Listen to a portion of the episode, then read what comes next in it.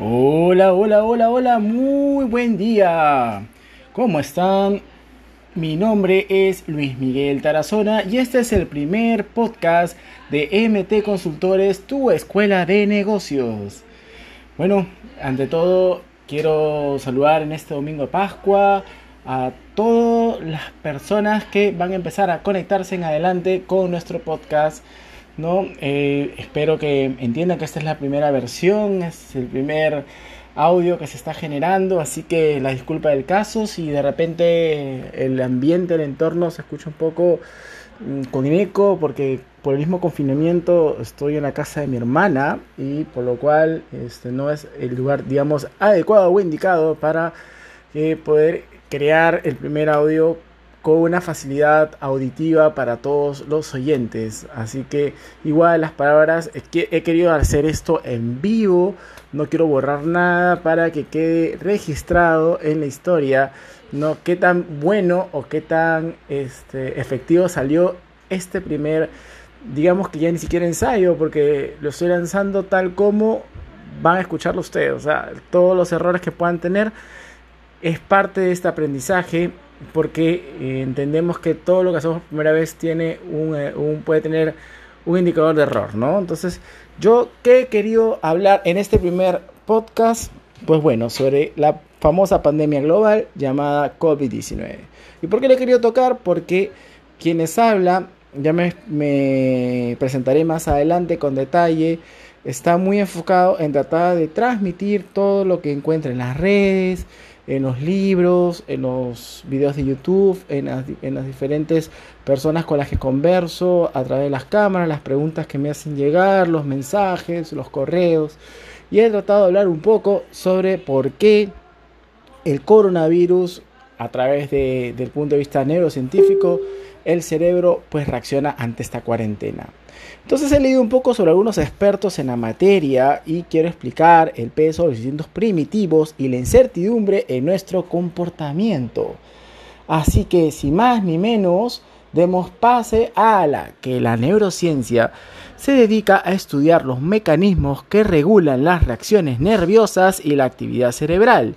La información obtenida sirve para entender cómo determinadas acciones repercuten en nuestra conducta, los pensamientos y las emociones de las personas. En un tejido de pandemia por el coronavirus, ¿no? Digamos que las razones del acopio desmesurado, la frustración social ante esta cuarentena y la necesidad de romper el aislamiento que a todos nos está afectando. Bueno, unos más que otros porque siempre de estas de estos escenarios algunos sacamos situaciones positivas y otros situaciones negativas. Eso va a depender mucho de cómo está trabajando o estamos haciendo trabajar a nuestra mente. ¿Correcto? Entonces, continuemos. Queremos transmitir que vivimos en una sociedad mimética. Es decir, imitamos ¿no? siempre lo que está a nuestro alrededor. ¿No? Como porque nosotros somos una manada, ¿no? Que estamos acostumbrados a sobrevivir, eso es nuestro, instinto, eso viene desde millones de años arraigado en nuestras venas, en nuestro ADN y es algo imposible de negar. Entonces, desde, desde que somos niños repetimos lo que los mayores hacen, siempre buscamos un patrón de conducta a quien imitar, ¿correcto? Bueno o malo, pero lo seguimos, ¿cierto? En la televisión, en nuestro alrededor, colegio, etcétera. Incluso los adultos copian la vestimenta de sus semejantes, ¿no? Para dar origen a la moda. Siempre nos queremos vestir como un actor de cine, las mujeres quieren vestirse como, como las actrices de cine. Eso es algo que vemos todos los días. Pero, ¿te imaginas cuando tu vecino fue a un supermercado, ¿no? Eh, no vamos a hacer cherry ninguno, y salió con sus enormes, enormes canastas y bolsas llenas de pH, confort, papel higiénico, como queramos llamarlo en los países, ¿no? ¿Y qué sucedió? Pues bueno, seguimos ese ejemplo y por acto reflejo y porque obviamente de forma grupal imitamos todo lo que sucedió, ejemplificamos lo mismo y empezamos a traer algo que hasta el momento no se ha podido comprobar. ¿Por qué? Compramos tanto papel higiénico? Bueno, yo sí, no fui uno de ellos, eso sí es cierto, porque no había necesidad de, comprar tanto pH. Se sabía que el, COVID no, ah, no era una enfermedad estomacal, si era una infección, era algo que ha tocado directamente el sistema inmunológico, ¿no?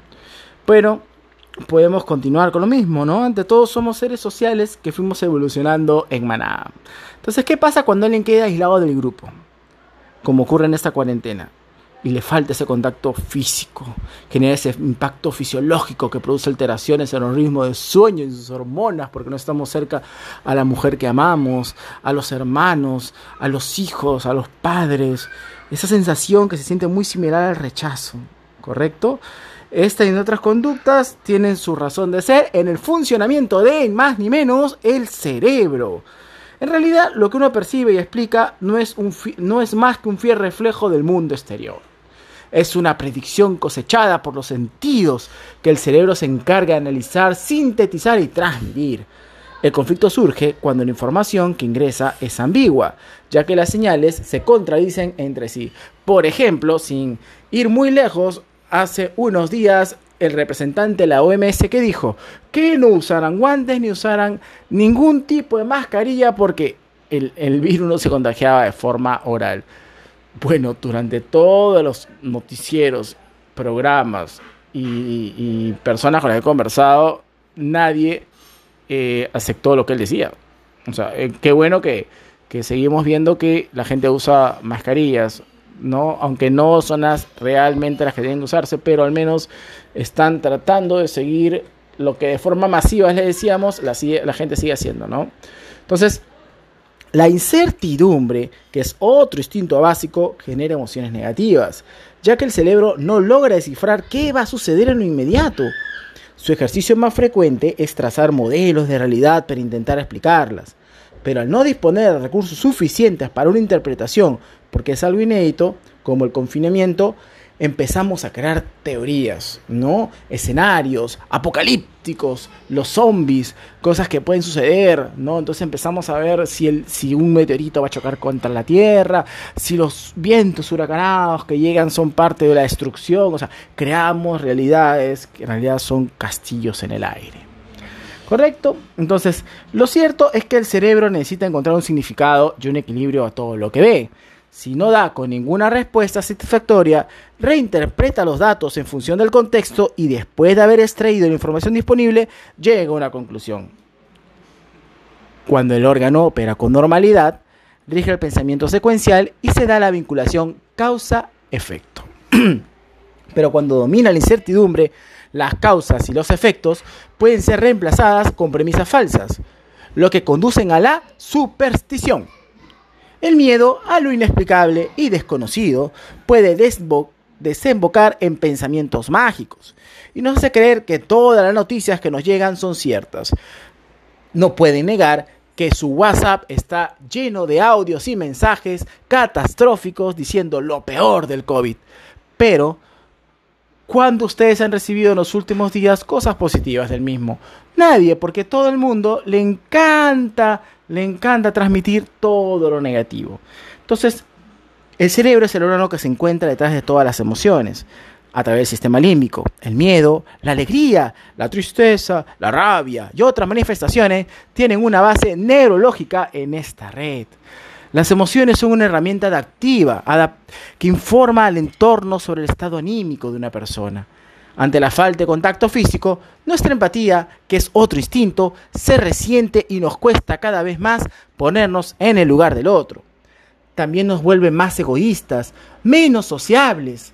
Las charlas virtuales en parte pueden suplir esta carencia y, y, permitir que pese a no poder tocar al otro, se le puede ver y escuchar.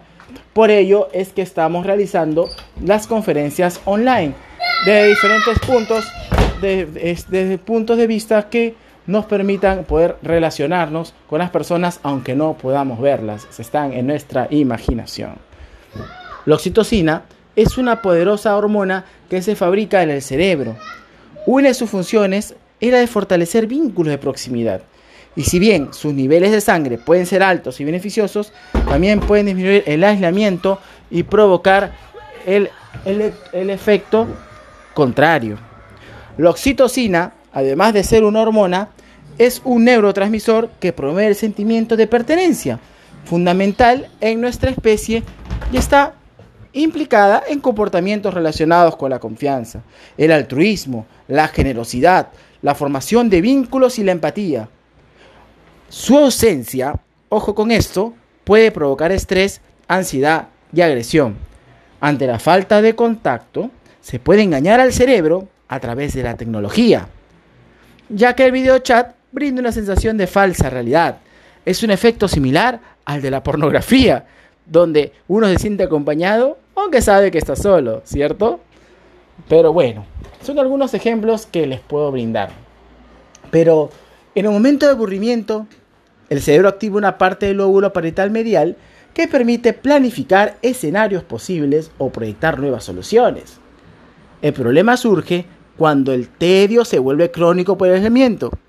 La persona empieza a desconcentrarse, acumula tensión y necesita escapar de su encierro. Dicho como prueba contundente en uno de los videos que publiqué en mis redes sociales de Facebook, con las fotos y los videos correspondientes, tuve que esperar 40 minutos para poder comprar en una farmacia. ¿Y qué decir para poder ir al centro comercial o a este, esos supermercados? Era imposible hacer la cola porque incluso los que estaban en la cola no llegarían a ser atendidos porque el corte era a las 3 y media de la tarde y las colas daban vueltas y vueltas. Ante una situación inédita, el cerebro libera dopamina, neurotransmisor relacionado con la sensación de bienestar y la intensidad de las recompensas. Pero ante la falta de novedad, los estímulos se reducen y el aburrimiento se hace presente. La gente que cumple cuarentena está buscando despejarse, pero como todo gira en, torno al coronavirus, se produce un efecto túnel, es decir, ante la necesidad de centrar y concentrar la atención en el virus y no ver más allá de la amenaza. Bueno, ¿qué les ha parecido? ¿Qué pueden opinar al respecto? He tratado de interpretar algunas situaciones que se vienen generando comúnmente en nuestra sociedad a nivel mundial. Porque aquí estudiar con las neurociencias es importante distinguir el hombre y la mujer y que piensan de manera distinta. Les agradezco por estar presente en este primer podcast que será lanzado de inmediato hoy, domingo 12 de abril a las 3 y cuarto de la tarde, domingo de resurrección de nuestro Señor Jesucristo. Así que junto con mi sobrina Judith nos despedimos y les decimos que MT Consultores les desea un excelente día.